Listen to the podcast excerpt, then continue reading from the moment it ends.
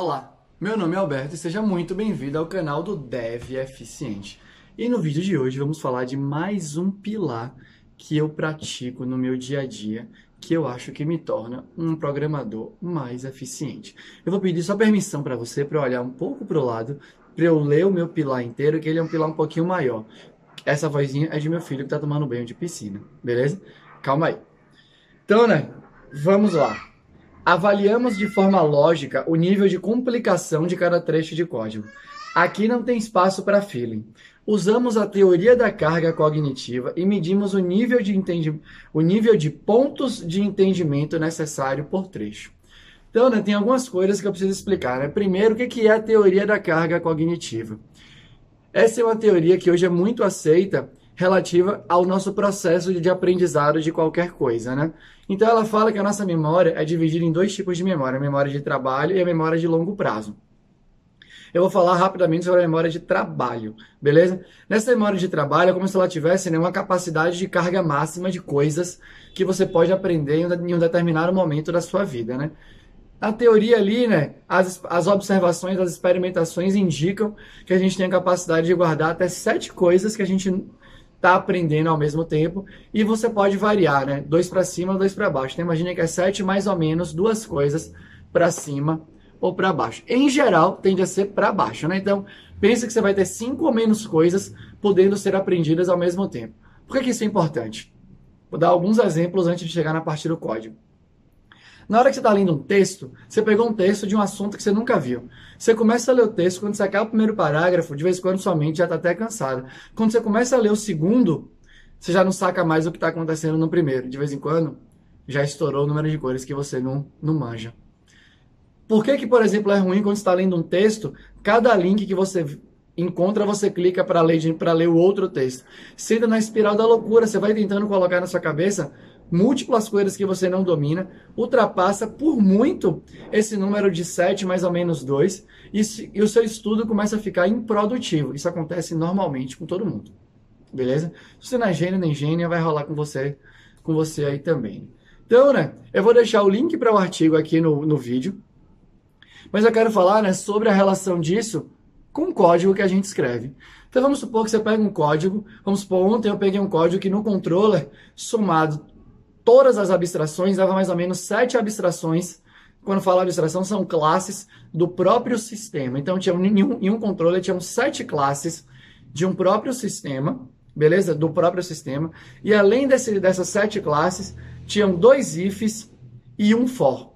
Então, para mim, né, como é que eu tento fazer hoje em dia? Cada classe, que é do próprio sistema, conta um ponto no entendimento. Cada condicional conta um ponto, cada loop conta um ponto. Então, se você for contar nesse controle, tinham 10 pontos. Ou seja, 10 coisas que você precisava entender para sacar o que estava acontecendo naquele controle. Para mim, essa é uma forma lógica de você avaliar né, o nível de complicação de uma determinada classe. E aí, isso, se você for olhar bem para isso, fica muito fácil de você ir quebrando os seus códigos. Qual que é o ponto de quebra ideal de um código? Eu confesso para você que eu acho que não existe. Cada livro que você leu te deu uma opinião, mas são meras opiniões. Pode ver né, que pouco livro de software ele tem é embasado numa pesquisa séria, científica, com observação, grupo de estudo, né? E por aí vai, né? Então, o que é legal da teoria? Que é super séria, tem um rapaz que trabalha comigo na Kaelon, a gente é par de trabalho na Kaelon, que chama Jefferson, que ele ficou super especializado né, em teoria de aprendizado e tudo mais. A gente tem melhorado nossas aulas continuamente. E, pelo outro lado, né, tem outro colega meu, né, um outro amigo meu que chama Maurício Eniche, que ele trabalha na Universidade de Delft, que ele faz muita experiência acadêmica sobre software. E isso sim te dá informação interessante para você mexer no seu código. Se, tem vários livros mega interessantes, mas o livro é a opinião de alguém. O livro é a opinião. Você pode seguir se você quiser, mas é uma mera opinião. Você podia seguir a dele como você podia seguir a sua. Não tem muita diferença, beleza? Então, né, eu parei, confesso para você que eu, eu uso os livros, né, porque cada vez que você lê alguma coisa, você expande o seu horizonte, né? Você pega outras opiniões, isso é interessante. Mas eu parei, faz muito tempo, de seguir livro como Bíblia. Não é porque o Domain Driven Design me fala alguma coisa que eu vou querer fazer. Você quer participar do vídeo? Uhum. Então tá bom. Não é porque o livro, porque não é porque o livro do, TDD fala alguma coisa, não é porque Kent Beck fala alguma coisa, não é porque Martin Fowler fala alguma coisa que eu vou fazer. Tudo é opinião, baseado nas experiências práticas dele. Tá tudo bem, não é como eu faço. E aí você pode perguntar, então como é que é o ponto de quebra? Aí você pode decidir na sua empresa.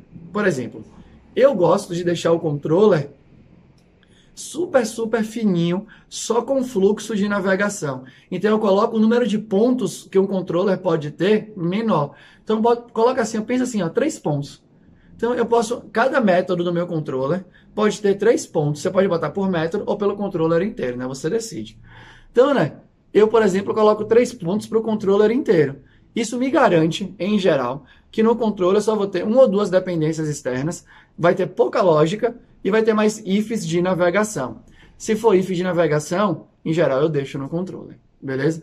Aí você tem né, uma camada só de domínio ali, né, mas que não está ainda no seu model. Vamos supor, né, os seus casos de uso, né? A galera chama de service aí. Então, eu tenho, tenho um projeto da jornada do Dev Eficiente que eu estou fazendo agora em janeiro de 2020, que é quando eu crio um evento, é, numa agenda de contatos, eu criei um evento, chamei várias pessoas para esse evento e eu quero disparar e-mails para todo mundo que está nesse evento. Então, disparar e-mail, eu preciso ter um repositório né, para carregar os, os, usuários em função daqueles e-mails para ver se eles existem. Eu preciso ter uma classe que envia e-mail. Além disso, eu preciso misturar isso com o meu model e tudo mais. Né? Então, isso é um caso de uso do sistema. Né? Você cadastra um evento, então você precisa gravar esse evento e os e-mails relacionados a esse evento tem que, ser, tem que receber e-mail de notificação do novo evento gerado.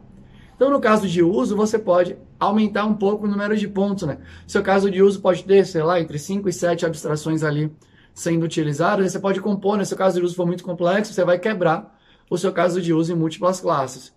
E aí vai chegar na, na sua camadinha ali de modelo mesmo, né? Das suas lógicas inerentes ao seu sistema, né? Então, você tem um evento, você tem um usuário, e cada classe dessa tem uma lógica. Aí, em geral, né? Você pode até manter o mesmo número de pontos de um caso de uso. Só que, em geral, as classes de domínio têm menos dependências ali na hora de, de, de executar a lógica. Né? Ela opera sobre os próprios atributos que são internos né, daquela classe. Mas a brincadeira é, crie um modelo lógico para avaliar o código das pessoas. Porque como é que isso vai te ajudar? Além de você né, poder espalhar isso de maneira interessante pela empresa, você tem review de código. E no review de código, quem nunca passou por fricção no review de código, né? É uma atividade super importante que aumenta né, o conhecimento geral, porque você debate sobre as práticas de código para cada pull request que é aberto, né, para cada funcionalidade nova. Mas, por outro lado, é muito trabalhoso e exige muita atenção. E aí, você está no momento que era para ser interessante, que era para ser de evolução, e aí começam as opiniões. Ah, esse código está muito difícil. Ah, esse código aqui não dá para entender. Como assim não dá para entender? Só de você me dizer que esse código não, não, não dá para entender, provavelmente você já entendeu, você está julgando que outra pessoa não vai entender. Como você pode julgar que outra pessoa não vai entender? E aí começa a ter briga no pull request. Ah, tá demorando muito de fazer o review, né? Porque vai e volta, vai e volta, começa a ser estressante o review. O review começa a cair de qualidade porque você não quer entrar naquele debate o tempo inteiro. Você começa a seguir tudo que os, tudo que os revisores e revisoras falam porque, puta, ah, você tá falando? Tá bom, então vamos aí, né? Se você tem um jeito lógico, você começa a diminuir isso. Tudo fica mais claro. Beleza? Então, esse é o vídeo de hoje. Eu espero que você tenha gostado. Se você tem algum comentário a fazer, né, positivo, construtivo, deixe nos comentários, beleza? E aí eu queria sempre lembrar para você que toda segunda-feira, às 11h30 da manhã, estaremos aqui, beleza? Muito obrigado por você ter visto o vídeo e até a próxima. Falou!